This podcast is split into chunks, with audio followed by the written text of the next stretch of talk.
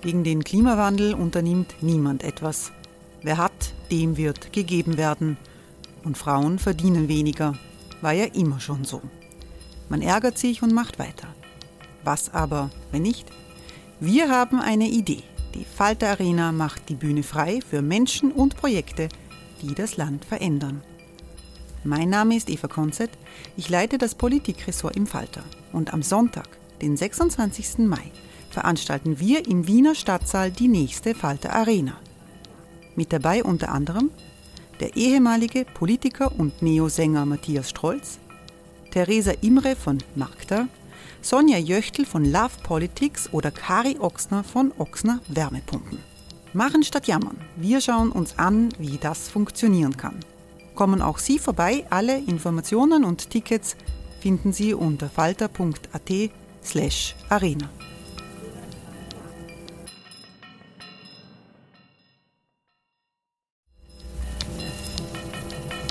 Falter-Podcasts werden durch Werbung unterstützt. Das hilft bei der Finanzierung unseres journalistischen Angebots. Die Erderhitzung ist kein Gefühl, aber mit vielen Gefühlen verbunden. Sorgen etwa oder Angst. Eine Veranstaltung gegen diese Ohnmacht ist Tipping Time, eine Klimakonferenz der Zivilgesellschaft. Von 9.5. bis 11.5. findet Tipping Time in Kooperation von Globe Art, Solektiv und Tangente St. Pölten statt und lädt ein zu Diskurs, Diskussionen und Workshops mit namhaften Vortragenden wie Nikolai Schulz und Friederike Otto. Weitere Informationen finden Sie auf www.tangentesanktpölten.at.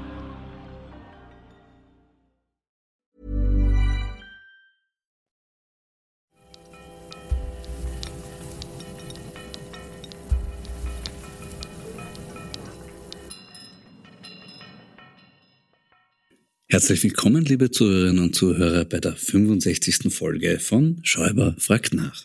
Die Aufarbeitung des Geständnisses von Thomas Schmidt schreitet voran und liefert immer mehr bemerkenswerte Details. Nicht minder unterhaltsam sind die ersten Reaktionen der von den Enthüllungen Betroffenen. Sebastian Kurz hat zum Beispiel erklärt, dass für ihn Schmidts Aussagen keine Überraschung wären. Das erinnert an einen mit 240 kmh über die Autobahn rasenden Lenker, der auf den Vorhalt des ihn anhaltenden Polizeibeamten, ist Ihnen nicht bewusst, dass Sie viel zu schnell unterwegs waren, antwortet, diese Aussage überrascht mich nicht. Und da steckt auch ein Körnchen Wahrheit drinnen, denn einige Passagen in Schmidts Geständnis bestätigen Vermutungen, die man schon die längste Zeit hatte. Zum Beispiel, wenn Schmidt über Kurz sagt, er meinte, er müsse sich um diese Chats jetzt selber kümmern, weil sonst die ÖVP und das ganze Land den Bach hinuntergehen. Die darin zum Ausdruck kommende Überzeugung des Ex-Kanzlers, Sebastian Kurz ist gleich ÖVP, ist gleich das ganze Land, stellt jetzt tatsächlich keine Überraschung dar. Diese Gleichsetzung war in fast allen Auftritten von Kurz als Hintergrundstrahlung bemerkbar. Dem Reality-Check hält die Prognose der kollektiven Bach-Abwärtsbewegung aber nicht stand.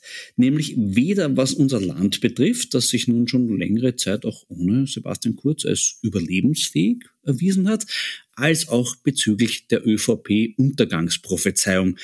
Wahrscheinlicher erscheint da, dass der Vorgang der Entbastifizierung nun doch zügiger vorangetrieben wird.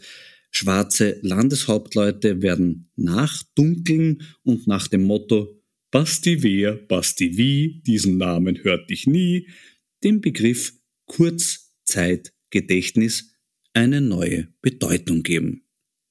Übrig bleiben wird für Kurz schlussendlich nur mehr das letzte Aufgebot des türkisen Volkssturms, also Absturzgaranten wie Laura Sachslehner oder Manfred Juratzka, von deren Unterstützung er aber auch nicht viel mehr erwarten darf als einen Kuchen mit eingebackener Pfeile.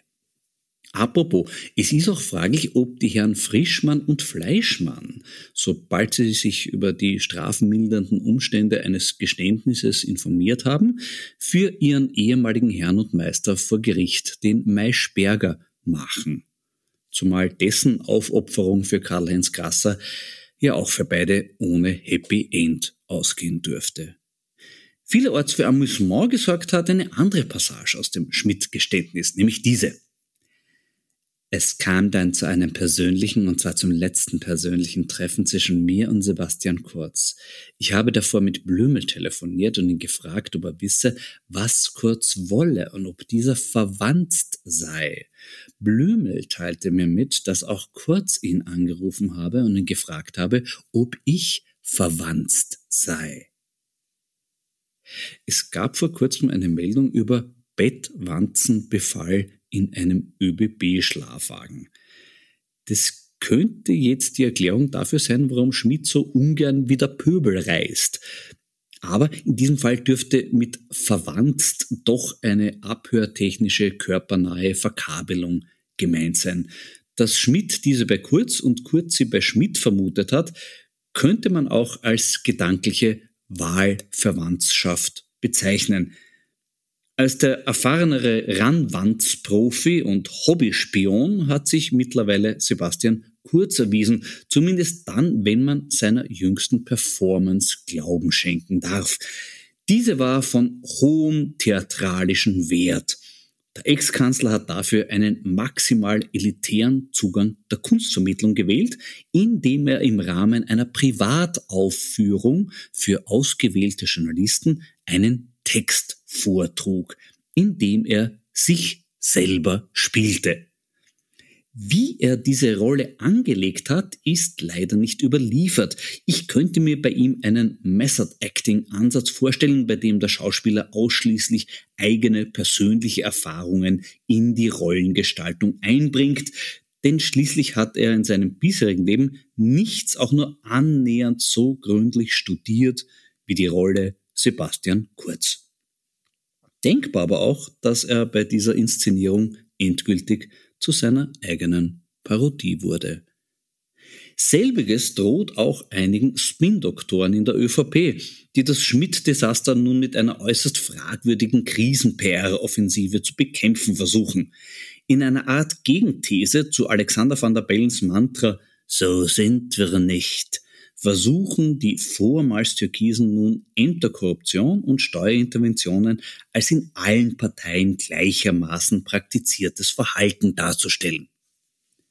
Eine Botschaft, für deren Verbreitung die üblichen Tag- und Mitlöhner des heimischen Zudeckungsjournalismus Kurierdienst leisten. Interessanterweise veröffentlichen österreichische Medien aber nichts mit dieser ÖVP-Nebelgranate Vergleichbares zum Thema Journalismus. Während fast überall die Behauptung übernommen wird, dass die Schmidt-Enthüllungen allen Politikern schaden, schreibt keiner, dass die Schmidt-Enthüllungen allen Journalisten schaden. Der Satz, so wie die Fellner sind wir doch alle, deren Pech ist lediglich, dass sie erwischt wurden, war aber bislang noch nirgends zu lesen. Und das ist auch gut so. Denn im Journalismus sind ebenso wenig alle gleich verkommen wie in der Politik. Doch vielleicht könnten die Medien dieses Landes ihre jeweils unterschiedlichen Einstellungen zur Frage, sind wir auch so, den als Regierungsinseraten Finanziers nach wie vor hochaktiven Steuerzahlerinnen und Steuerzahlern gegenüber ein wenig transparenter machen und das am besten noch bevor sich die Justiz damit beschäftigt und man sich unversehens in unliebsamer, räumlicher, bewegungsmäßig stark eingeschränkter Nachbarschaft zu ehemaligen Konkurrenten befindet. Die wiederum haben krisen-PR-mäßig wieder einmal den Vogel abgeschossen und zwar mit folgender Stellungnahme. Die Mediengruppe Österreich hält ausdrücklich fest, dass es definitiv keinerlei Zusammenhang zwischen der redaktionellen Berichterstattung und Inseratenschaltungen gibt und auch in der Vergangenheit nie gegeben hat. Das wirkt so, als würde der Kapitän der gerade versinkenden Titanic lautstark erklären, dass es Eisberge nicht gibt und nie gegeben hat.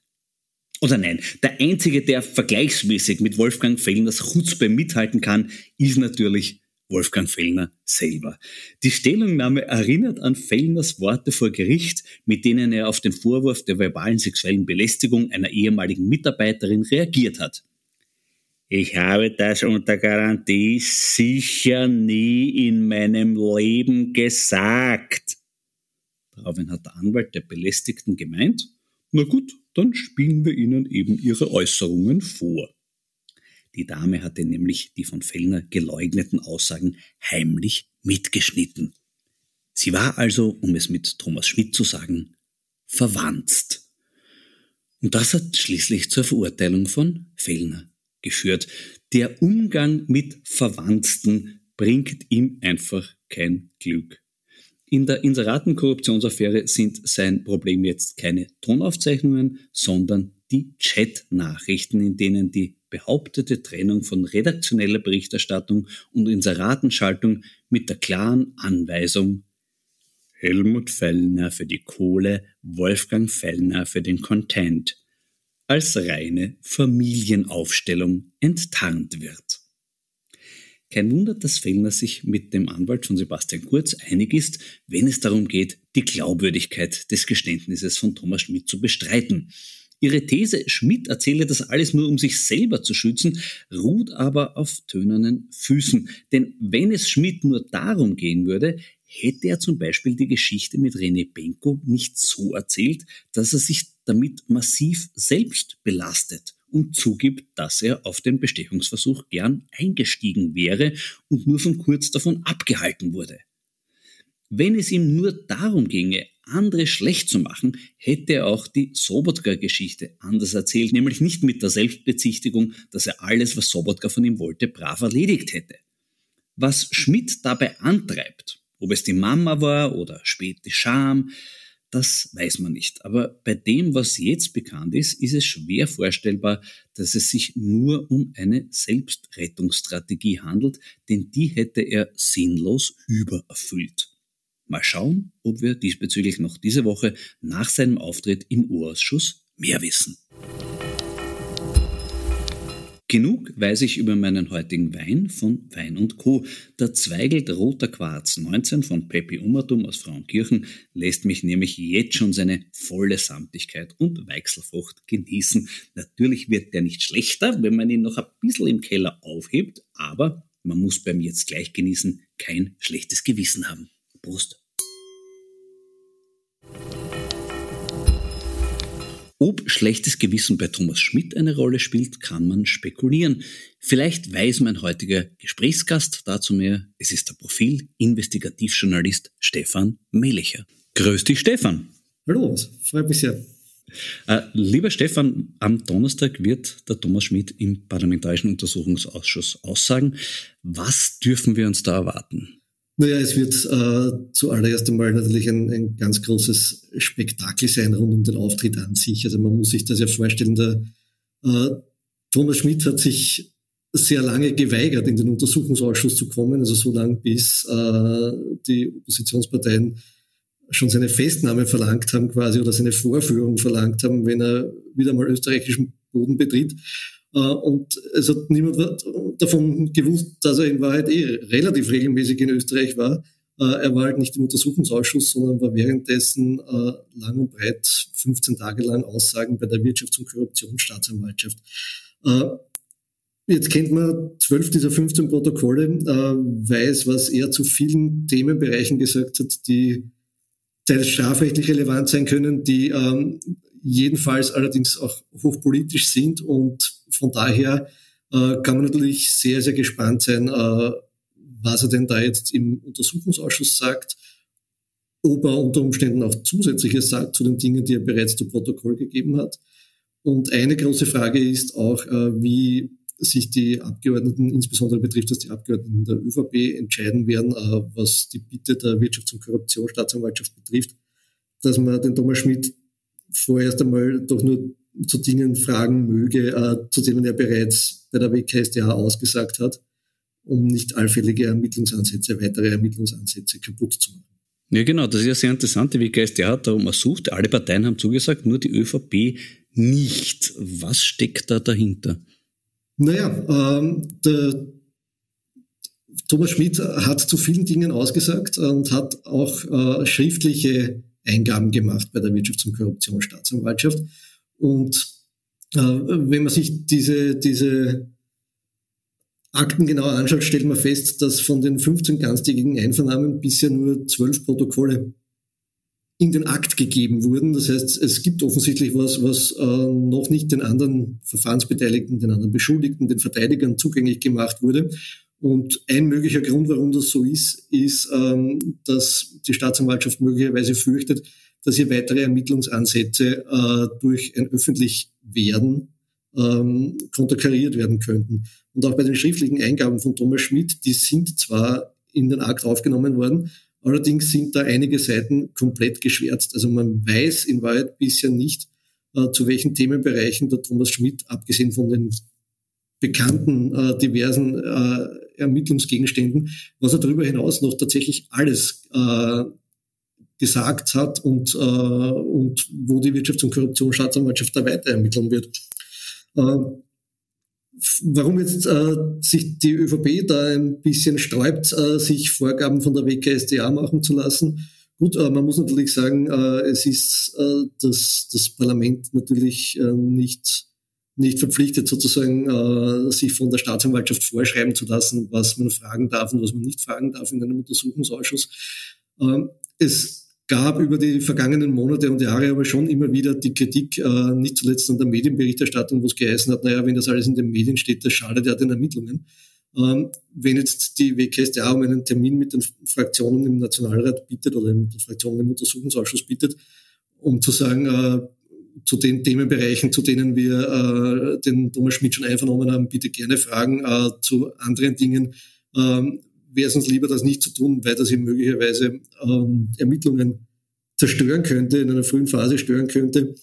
Ähm, ja, da ist schon die Frage, warum eine, eine, eine Fraktion tatsächlich sich dann über diese Bitte hinweg, hinwegsetzen sollte. Schauen wir mal, wie es am Donnerstag dann tatsächlich läuft und wie sich die ÖVP da verhalten wird. Aber eines ist natürlich schon klar, das, was Thomas Schmidt aussagt, äh, das schadet natürlich einer Partei am allermeisten und das ist die ÖVP und er ist mit mit seinen ähm, Aussagen, die, ähm, man muss es schon immer betonen, die beschuldigten Einvernahmen sind, also nicht unter Wahrheitspflicht stattfinden.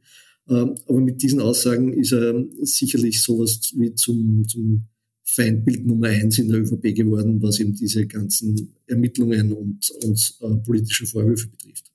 Na, es wird auch derzeit schon eine Vorausstrategie gefahren seitens der ÖVP, um den Thomas Schmidt ähm, am äh, Donnerstag im Vorhinein schon quasi zu desavouieren in seiner äh, Glaubwürdigkeit. Es wird versucht äh, darzustellen, dass äh, seine Geschichten über den Sobotka unmöglich äh, stimmen. Äh, kann so ein, ein Versuch, was hältst du von diesen bisherigen Versuchen? Naja, dass es zu solchen Versuchen kommt, äh, beziehungsweise dass das stattfindet, ist jetzt per se nicht überraschend. Äh, es wird natürlich, und das ist auch äh, in dem Fall jedermanns gutes Recht sozusagen, äh, der, der sich von Thomas Schmidt belastet fühlt, äh, wird danach trachten, ähm, ihn als, als möglichst unglaubwürdig darzustellen. Es wird logischerweise alles, was er ausgesagt hat, und das sind ja hunderte Protokollseiten, die schon jetzt vorliegen, wird äh, ganz genau durchleuchtet werden. Äh, stimmt das, was er da sagt? Ähm, stimmt es vielleicht nur halb? Kann man da einhaken? Das ist äh, klarerweise sowohl äh, die, die Strategie der Verteidiger, was die strafrechtlichen Vorwürfe betrifft, äh, und umso mehr wohl auch die, die politische Strategie, die die ÖVP hier versuchen muss, weil sie, was die politische Tangente betrifft, ja schneller stattfinden muss. Da muss man sehr schnell sozusagen äh, die Zweifel sehen und das Bild prägen äh, und die Frage aufwerfen, ist, ist Thomas Schmidt überhaupt glaubwürdig?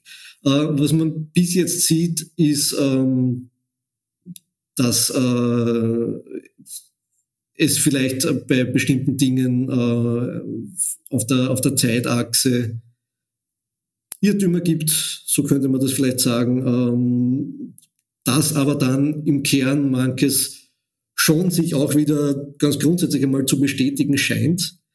Was die Glaubwürdigkeit von Thomas Schmidt anbelangt, muss man äh, natürlich schon auch sagen, die, die Ermittler haben da was bei der Hand, äh, was ja von, von vornherein äh, sowas wie, eine, wie einen ersten Faktencheck zu vielen Dingen ermöglicht. Und das sind die, die Tausenden und Abertausenden Handychat-Nachrichten von Thomas Schmidt. Also in Wahrheit muss ja alles, was er dort aussagt, ähm, dem Vergleich mit diesen Chat-Nachrichten standhalten.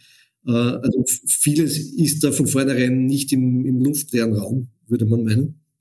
Und ähm, das ist wohl auch der, der, der große Wert der, der Aussagen des Thomas Schmitz für die Ermittler, nämlich äh, einen, einen Kontext um diese Handynachrichten herum zu zeichnen. Bis jetzt war es so, dass die, die anderen Beschuldigten im Prinzip sagen konnten, naja, das sind ja einzelne Chatnachrichten, die sind aus einem Gesamtkontext herausgerissen. Äh, das ist ja gar nicht so zu verstehen, wie die Wirtschafts- und Korruptionsstaatsanwaltschaft äh, zum Beispiel das, das sieht. Jetzt versucht der Thomas Schmidt Grundzeuge zu werden, äh, sagt zu diesen Chatnachrichten, die ihm vorgehalten werden, gezielt aus, äh, erzählt, wie er das in Erinnerung hat, worum es da gegangen ist, baut einen Kontext herum. Und eines ist schon klar, also wer, wer hier die Glaubwürdigkeit erschüttern will, muss wohl am Ende des Tages auch äh, für viele dieser Chatnachrichten einen, einen anderen Kontext auf den Tisch legen, dann notgedrungenerweise, der aber ähm, zumindest nicht weniger plausibel klingt als das, was Thomas Schmidt aussagt. Äh, es ist vielleicht eine Frage für mich, äh, wo man den Thomas Schmidt vielleicht tatsächlich was vorwerfen könnte Richtung Sobotka, nämlich eine gewisse Undankbarkeit. Ich kann mich erinnern, wie der Thomas Schmidt das erste Mal im U-Ausschuss war. Da war ich auch dabei. Und damals hat er gewirkt wie ein schlecht vorbereiteter Schüler, der zur Nachprüfung antreten muss und von seinem Onkel, dem Schulinspektor Sobotka, irgendwie durch die Prüfung getragen wird. Diesmal ist der Sobotka aber nicht mehr dabei. Warum? Naja, äh, für Thomas Schmidt geht es jetzt um alles. Äh, er hat sich entschieden, zur Staatsanwaltschaft zu gehen und hat zu mehreren Punkten gesagt, äh, die, die Vorwürfe, die Verdachtslage, die bisher äh, im, Raum steht gegen ihn, nämlich, äh, die trifft zu und er ist dazu geständig. Jetzt muss er das natürlich sozusagen auf der anderen Seite äh, so handhaben, dass er der Wirtschafts- und Korruptionsstaatsanwaltschaft genug äh, neue Verdachtsmomente auf den Tisch legt, nämlich alle, die er weiß. Und das ist auch eine, eine, eine Grundverpflichtung als, als Grundzeuge, darf er nichts verschweigen. Also alles, was ihm einfällt und wo er nur vom, vom Grund weg einmal die, die Vermutung hat, das könnte eventuell strafrechtlich relevant sein, wird er jetzt auf den Tisch legen.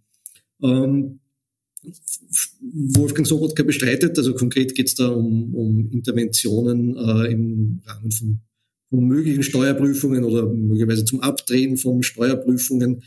Ähm, da hat Thomas Schmidt äh, das Alois Mock Institut genannt in Niederösterreich und die Erwin Bröll Stiftung. Zum Alois Mock Institut wurden, ähm, von ÖVP-Seite Unterlagen vorgelegt äh, oder eine Steuerberaterbestätigung vorgelegt, dass es im Zeitraum damals keine Prüfung gegeben hätte. Bei der Erwin Bröll Stiftung ähm, hat äh, jetzt der ORF recherchiert, äh, dass es zumindest ein bisschen später sehr wohl eine, eine Art Prüfung gab, ähm, ob da äh, zusätzliche Abgaben fällig werden. Also äh, das ist jetzt die, die ermittlungstechnische Kleinarbeit, die ja, aber ja klarerweise nicht nur die Verteidiger machen und die ÖVP macht, sondern die die Wirtschafts- und Korruptionsstaatsanwaltschaft selber macht. Die schauen jetzt sehr genau, ist das, was uns der Thomas Schmidt da erzählt hat, ist das eine einzige Räuberpistole oder ist da was dran? Und, und wenn da genug dran ist, äh, wird letztlich eine Entscheidung fallen, ob er Kronzeuge werden kann oder nicht. Hey, I'm Ryan Reynolds. Recently, I asked Mint Mobile's legal team if big wireless companies are allowed to raise prices due to inflation. They said yes. And then when I asked if raising prices technically violates those onerous two-year contracts, they said, "What the f*** are you talking about? You insane Hollywood ass." So to recap, we're cutting the price of Mint Unlimited from $30 a month to just $15 a month. Give it a try at mintmobile.com slash switch. $45 up front for three months plus taxes and fees. Promo for new customers for limited time. Unlimited more than 40 gigabytes per month. Slows. Full terms at mintmobile.com. Aber ist der Sobotka aus freien Stücken nicht dabei am Donnerstag? das, das weiß ich nicht. Ähm, es... Äh Wäre allerdings doch ein bisschen eigenartig, wenn er dort sitzen würde. Aber das. Äh, Na, bis jetzt war es ja auch nicht eigenartig. Also, wieso das? Du meinst, dass er sich doch zu genieren beginnt irgendwann? Das kann ich mir nicht vorstellen. Aber gut, jetzt ganz grundsätzlich einmal zum Sobotka gefragt. Warum hält sich der eigentlich noch immer in der ÖVP? Weiß der so viel? Das ist eine mögliche Hypothese. Die andere ist natürlich, dass er äh, möglicherweise da, wo er sitzt und, und so wie er es handhabt, äh, seiner Partei gute Dienste erweist. Ähm, du meinst das Hassobjekt, das er alles abzieht von den anderen? Das wäre Blitzableiter, glaubst du? Äh, also er scheint damit umgehen zu können. Äh, das, also ich glaube, äh, das, das, damit lebt er jetzt schon seit, seit Jahren und, ist, und, und, und kommt damit offensichtlich zurecht. Also was das betrifft, scheint er sich mit sich selber gut arrangiert zu haben. Ja, das ist an sich ein Phänomen. Ich meine, jeden Tag in der Früh aufwachen und feststellen, man ist noch immer Wolfgang Sobotka, Respekt, keine Frage. Aber wer, wer glaubst du, ist in der ÖVP daran interessiert und sagt, na, also den, den, den Wolf, wir brauchen wir einfach weiter? Naja, äh, die, die feine Kunst der Geschäftsordnungsdebatte im Urschuss, das hat er schon auch bewiesen, dass er die beherrscht. Ja? Also über die, über die vergangenen Jahre. Und äh, es hat sich aber schon gezeigt, dass wenn heikle Dinge auf der B kommen, äh, dann, äh, falls es überhaupt Antworten gibt, bevor diese kommen, es sehr lange Geschäftsordnungsdebatten gibt. Und äh, das ist äh, schon auch was, was unter der Vorsitzführung von Wolfgang Sobotka ganz gern funktioniert. Er hat ja sogar den Verfahrensrichter schon planiert. Also es gab schon Fälle, wo der Verfahrensrichter gesagt hat, natürlich ist die Frage zulässig und der Sobotka hat gesagt, nein, ich sage, es ist nicht zulässig und aus. Ja, das ist sehr bemerkenswert. und äh, also wer, wer bösmeinend wäre, könnte darin vielleicht auch äh, eine Vermutung sehen, warum er eben in der Phase, der, die jetzt auch schon wieder Jahre dauert, aber sehr, sehr wichtig ist, eben in dieser Position, auch für die ÖVP. Mhm, mhm. Der Mann fürs ganz Grobe. Äh, der Schmidt hat sein Geständnis ohne das Wissen seines ehemaligen Anwalts, des ehemaligen Rechtsvertreters von Ernst Strasser, äh, Thomas Kralik, gemacht. Was glaubst du, hat ihn dazu bewogen? Also Thomas Kralik ist schon, schon in den Monaten, bevor er sich äh, Thomas Schmidt zu dem Schritt entschlossen hat, öffentlich aufgetreten mit, mit der Ansage sozusagen, er, er hält in dem Fall nichts für, für eine Grundzeugenregelung für Thomas Schmidt oder für den Versuch. Äh, er hat das, das begründet auch öffentlich damit, dass er meint, dass das Verfahren ist schon zu weit fortgeschritten. Tatsächlich ist es natürlich so, äh, dass wenn man mal so lange Zeit äh, eine, eine bestimmte Verfahrenslinie fährt und die dann um 180 Grad ändert, stellt sich natürlich tatsächlich die Frage, macht es Sinn, das mit demselben Anwalt zu tun? Also der, der, es, es war, glaube ich, nicht derselbe Anwalt, sondern der Kanzleikollege, aber ich sage immer, also die Kanzlei hat Erfahrung in diese Richtung. Und ähm, von daher macht der Thomas Schmidt sich wahrscheinlich Sinn, sozusagen nicht seinen, seinen bisherigen Anwalt äh, mit dieser Angelegenheit zu befassen, sondern sich da komplett neu aufzustellen. Und ähm, es war natürlich auch ein, ein wesentlicher strategischer Punkt, äh, weil es darum ging, das über Monate lang geheim zu halten. Äh, dass, dass er einen offiziellen Anwalt hatte, der äh, auch offensichtlich auf Journalistenanfragen, ähm, wie ich der, der Medienberichterstattung entnommen habe, immer wieder klipp und klar gesagt hat, nein, Thomas Schmidt äh, wählt nicht den Weg der Grundzeugenregelung, das, das stimmt nicht und das, das ist so nicht. Ja. Also äh, es war sozusagen ein, ein zusätzliches Asset, wenn man so will, in dieser Geheimhaltungsstrategie. Äh, ich finde es enorm, was an Verdachtsmomenten alles gegen den Hans-Jörg Schelling vorliegt. Der hatte ja nie den Claim-Faktor von Karl-Heinz Grasser. Äh, haben wir politischen Beobachter Schellings Affinität in diese Richtung ein bisschen unterschätzt? Also auch zu Schelling muss man natürlich sagen, es ist äh, keiner der, der strafrechtlichen Vorwürfe gegen ihn ist, ist erwiesen. Äh, wir haben ihm eine, eine lange Anfrage geschickt vor eineinhalb Wochen, haben leider keine Antwort darauf bekommen. Lange Anfrage deshalb, weil der Thomas Schmidt tatsächlich sehr, sehr viel in Richtung Schelling sagt und ähm, wenn es jemand gibt, den er besonders stark belastet, abgesehen von Sebastian Kurz, ist das wahrscheinlich der Hans-Jörg Schelling. Ähm, ja, auch, auch da zeigt sich, also wenn man jetzt den Aussagen von Thomas Thomas Schmidt äh, Glauben schenkt, äh, sagen wir mal, eine, eine das, das österreichische Urproblem der Verhaberung. Ähm, also Thomas Schmidt beschreibt die, die, die angebliche Freundschaft zwischen Hans-Jörg Schelling und Siegfried Wolf, also dem, dem früheren Magner-Chef und Unternehmer, ähm, der äh, just zu der Zeit ein, ein gewisses Problem mit der Finanz hatte, äh, das dann so gelöst wurde, dass es eben jetzt die Wirtschafts- und Korruptionsstaatsanwaltschaft beschäftigt, auch Siegfried Wolf ähm, bestreitet die Vorwürfe sehr an dieser Stelle betont.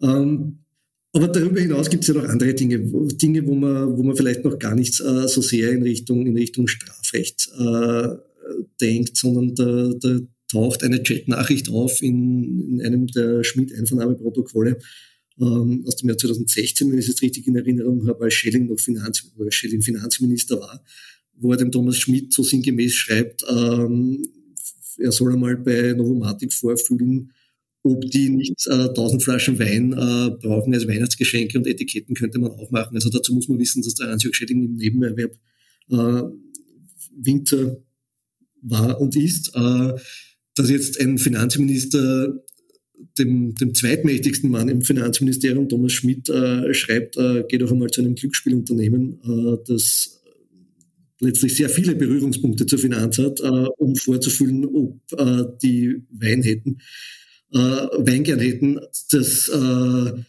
zeugt ganz einfach auf, auf, auf so vielen Ebenen von, von einem Nichterkennen von Interessenskonflikten, dass man sich irgendwie schwer tut, das, das, das überhaupt auf, auf, auf einen Punkt zu bringen. Ja. Ähm, ich glaube auch langsam, dass der Wein ein bisschen problematisch war, weil ich kenne die Erzählung von Gastronomen, die wiederum von Sigi Wolf einen Anruf bekommen haben, ob sie ihm nicht ein paar tausend Flaschen vom Schellingwein abkaufen wollen. Möglicherweise ist die Plöre wirklich so schwer verkäuflich, dass der arme Schelling gar keine anderen Möglichkeiten hatten, hatte es quasi Direct Marketing zu betreiben und äh, wer weiß, wo der sonst noch alle angegriffen hat. Ja, schauen wir mal, ob die WKStA dazu, dazu Ermittlungen beginnt und ob wir dann einmal einen, einen Amtsvermerk zum Thema Wein in, in Händen halten werden. Äh, soweit ich mich erinnern kann, hat der Sigi Wolf im Untersuchungsausschuss äh, sehr wohl gesagt, dass, dass seine Restaurants, welche auch immer das sind, äh, ja, da beim Stronach. Ne? Ähm, ja, draußen in Oberwaltersdorf war der. Laut Insiderberichten war der Wein sogar dort unverkäuflich. Das ist wirklich ein bisschen ein Entsorgungsproblem, möglicherweise das Ganze, die Wurzel.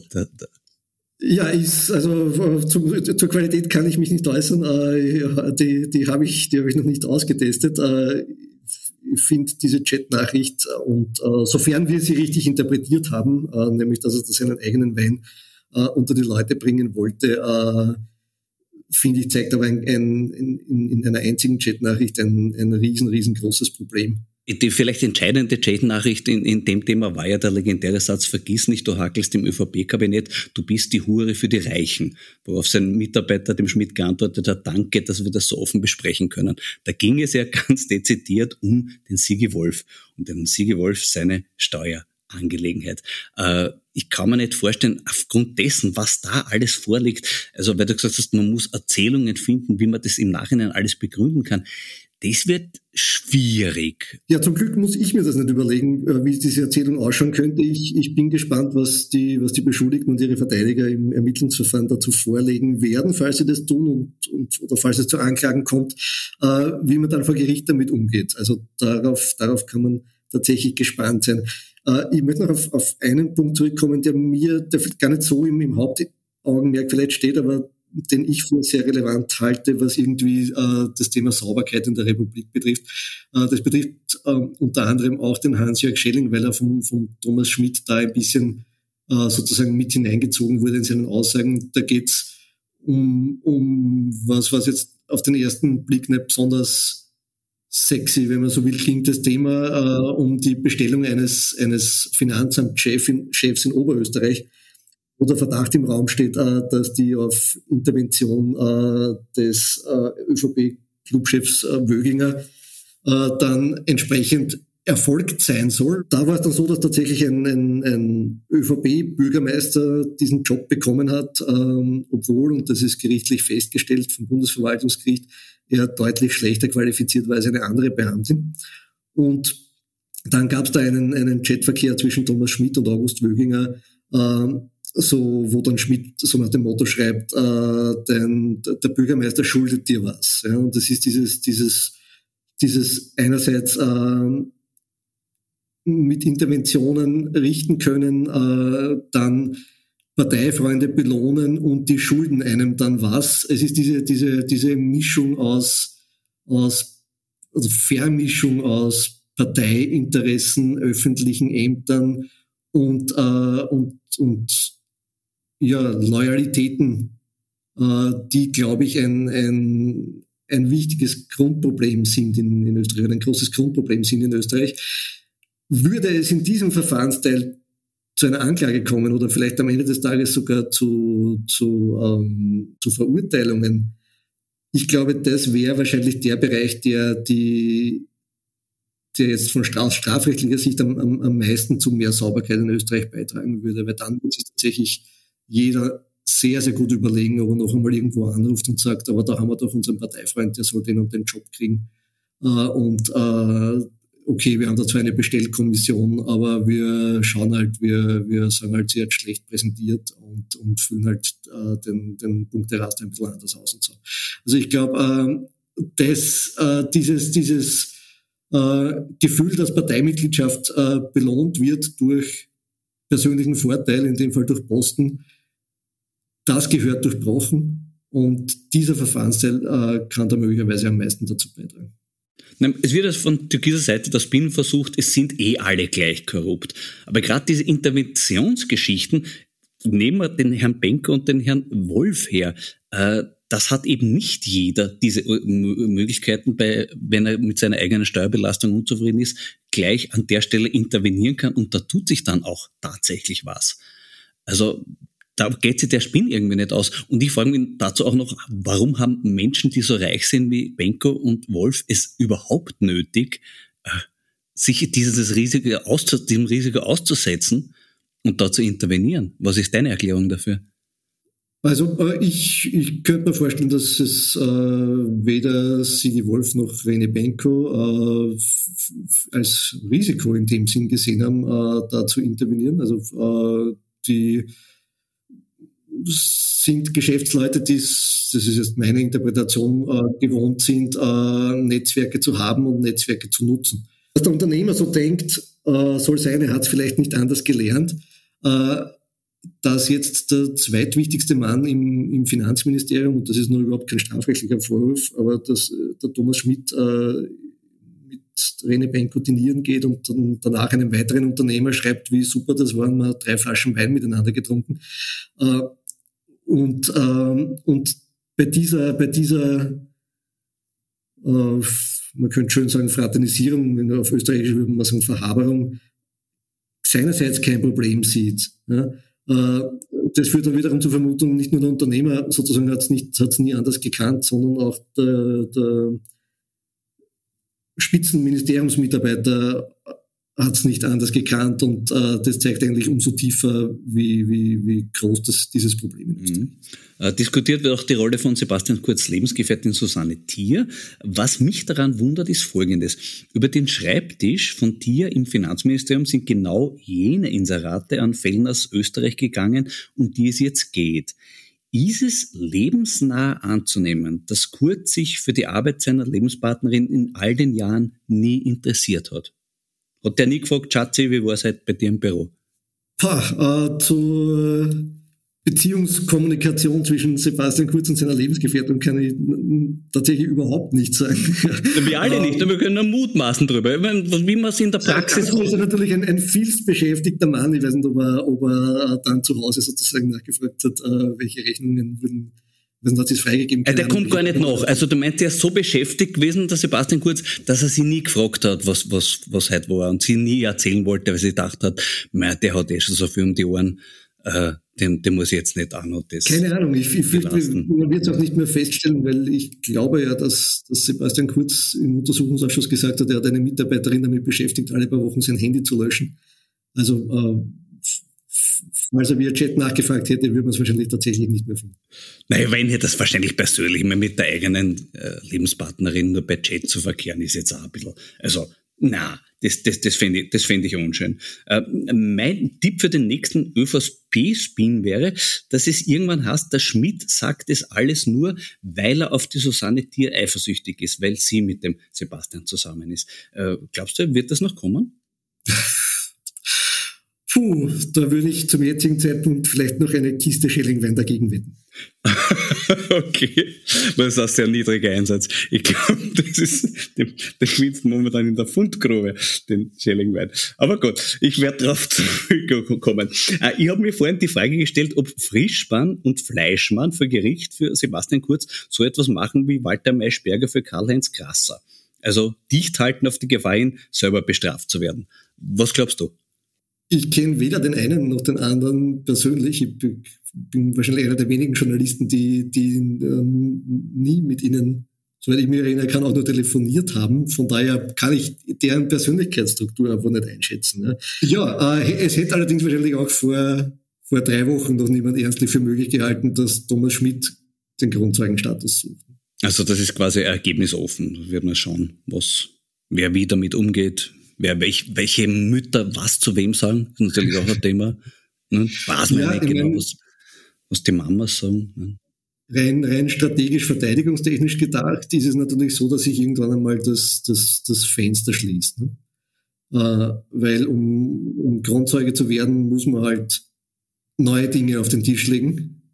Also wirklich relevante neue Dinge. Ne? Und, ähm, und das geht sie wahrscheinlich nur bis zu einem gewissen Zeitpunkt aus, falls es solche neuen relevanten Dinge überhaupt noch gibt.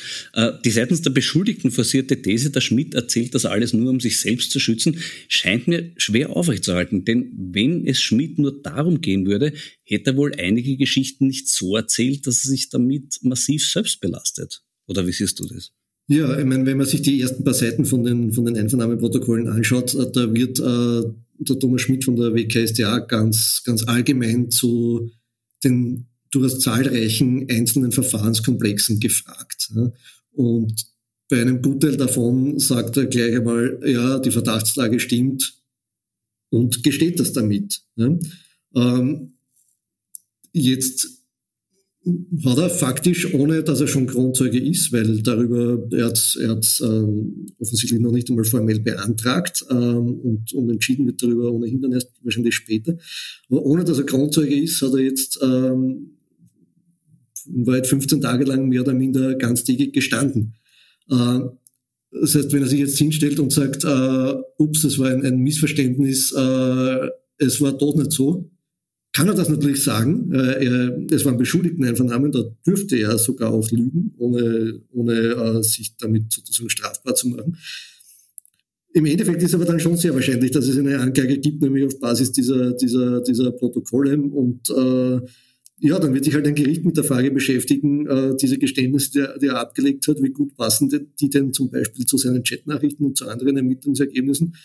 Und äh, wenn er Pech hat, ist er dann nicht Kronzeuge und wird äh, trotzdem verurteilt und wahrscheinlich umso stärker, weil er halt andere Dinge auch noch auf den Tisch gelegt hat, die auch ihn ja betreffen. Die in Österreich beliebteste Verschleierungsmaßnahme für Korruption ist immer noch die Scheinrechnung. Ich plane ja irgendwann mit Florian Klenk eine Lesung zu machen unter dem Titel Die lange Nacht der Scheinrechnung. Und an dieser Stelle möchte ich mich bei dir bedanken für das Veröffentlichen meiner absoluten Lieblingsscheinrechnung.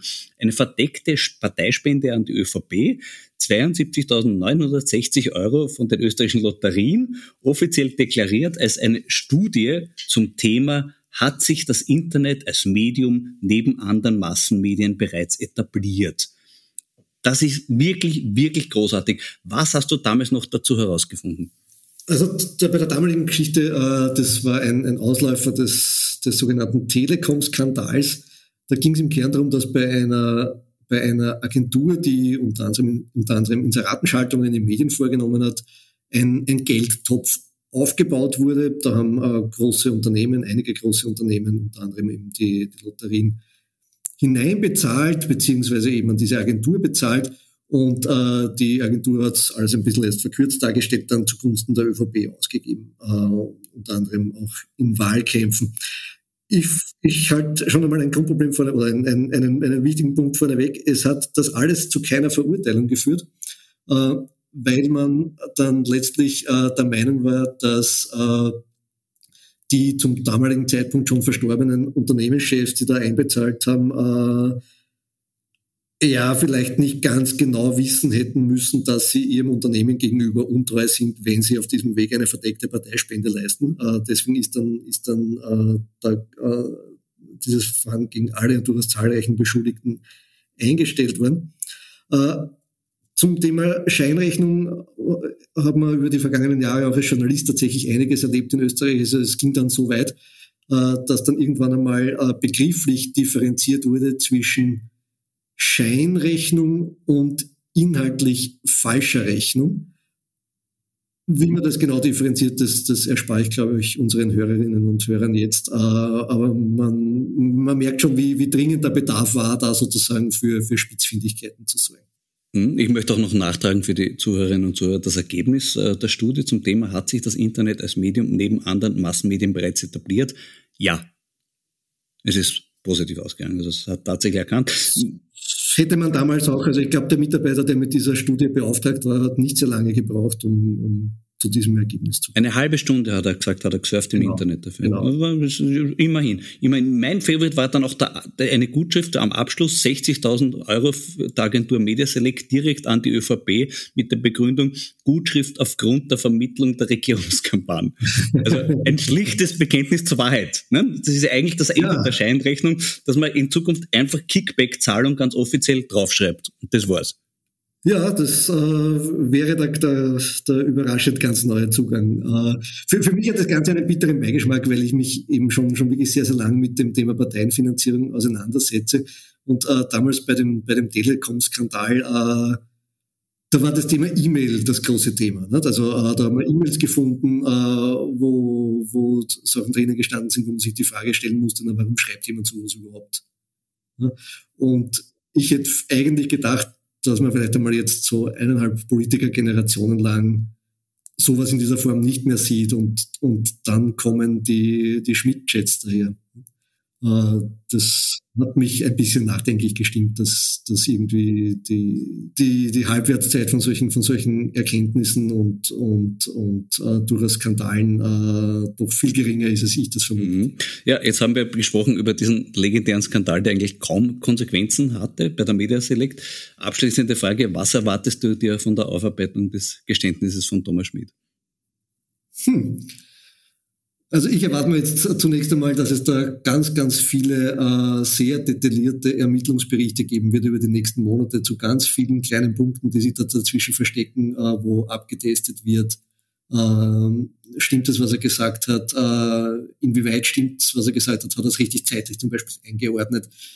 Die Frage wird, wird sein, äh, ob und wie rasch es zu Anklagen kommt. Also ein, ein Thema, das, ähm, das durchaus im Raum steht, ist eine mögliche Anklage im Zusammenhang mit, mit äh, der früheren Familienministerin Sophie Kamersin, wo es um äh, ja, die Art und Weise ging, wie sie zu, zu Ausschreibungen des, äh, das war das Sportministerium in dem Fall, gekommen ist. Das ist ein, wäre, wenn es da zu einer Anklage kommt, ein erster Ausfluss der Grundzeugenaussagen der, der Umfrage-Expertin äh, Sabine Beinschab. Ähm, und äh, was ich gelesen habe in den vergangenen Tagen ist, dass es äh, auch äh, relativ rasch zu einem Ende kommen könnte, was, das, was die reinen Ermittlungen betrifft zum Thema Falschaussagevorwurf gegen Sebastian Kurz in Zusammenhang mit, mit äh, Aussagen im Untersuchungsausschuss. Da wird sich relativ rasch zeigen, ähm, wie, ähm, ob es ihm, ihm zu diesem Punkt schon einmal herausgelöst aus dem ganz großen Ermittlungsverfahren zu einer Anklage kommen wird. Ähm, auch dazu hat Thomas Schmidt ausgesagt und, und durchaus belastend. Umgekehrt muss man betonen, eben Sebastian Kurz sagt, äh, kurz gesagt, äh, quasi Thomas Schmidt wäre ein, ein, ein notorischer Lügner und was der sagt, äh, das, das äh, darf man nicht glauben. Das muss man aber dem kurz zugutehalten, das hat er schon vorweg äh, gesehen, weil ich war ja damals dabei, äh, im 2020er, wie der Thomas Schmidt war, und davor hat der Sebastian Kurz seine legendäre, seinen legendären Auftritt gemacht, wo er eben versucht hat, die Wahrheit zu sagen, wie er es im Nachhinein erklärt hat. Und damals hat er schon gesagt, ich lege für niemand meine Hand ins Feuer. Also, da hat er ein bisschen schon vorausgeahnt, nicht, was da vielleicht doch eines Tages daherkommen könnte. Ich meine, die Frage ist natürlich, wann ihm diese Erkenntnisse bezüglich Thomas Schmidt gekommen ist und äh, wieso der so lang so wichtig war, falls er diese Erkenntnis schon früher gehabt hätte. Das ist eine sehr, sehr spannende Frage. Wir hoffen darauf, dass sie geklärt wird Und ja, hoffen auch, dass du, Stefan, da weiter dranbleiben wirst. Das werde ich sicher tun mit meinen Kolleginnen und Kollegen bei Profil. Äh, wird uns die Arbeit nicht ausgehen, glaube ich, in den kommenden Monaten und wahrscheinlich Jahren, um es realistisch einzuordnen. Das glaube ich auch. Möge die Übung gelingen. Lieber Stefan, danke für das Gespräch. Danke für die Einladung. Dankeschön. Das war die 65. Folge von Schäuber fragt nach, wie es im Urschuss war und was das für das Kurzzeitgedächtnis der ÖVP bedeutet, werde ich Ihnen nächste Woche berichten und darüber dann gleich mit meinem Gesprächsgast Reinhold Mitterlehner sprechen. Für heute sage ich Danke fürs Zuhören, bleiben Sie aufmerksam. Ihr Florian Schäuber.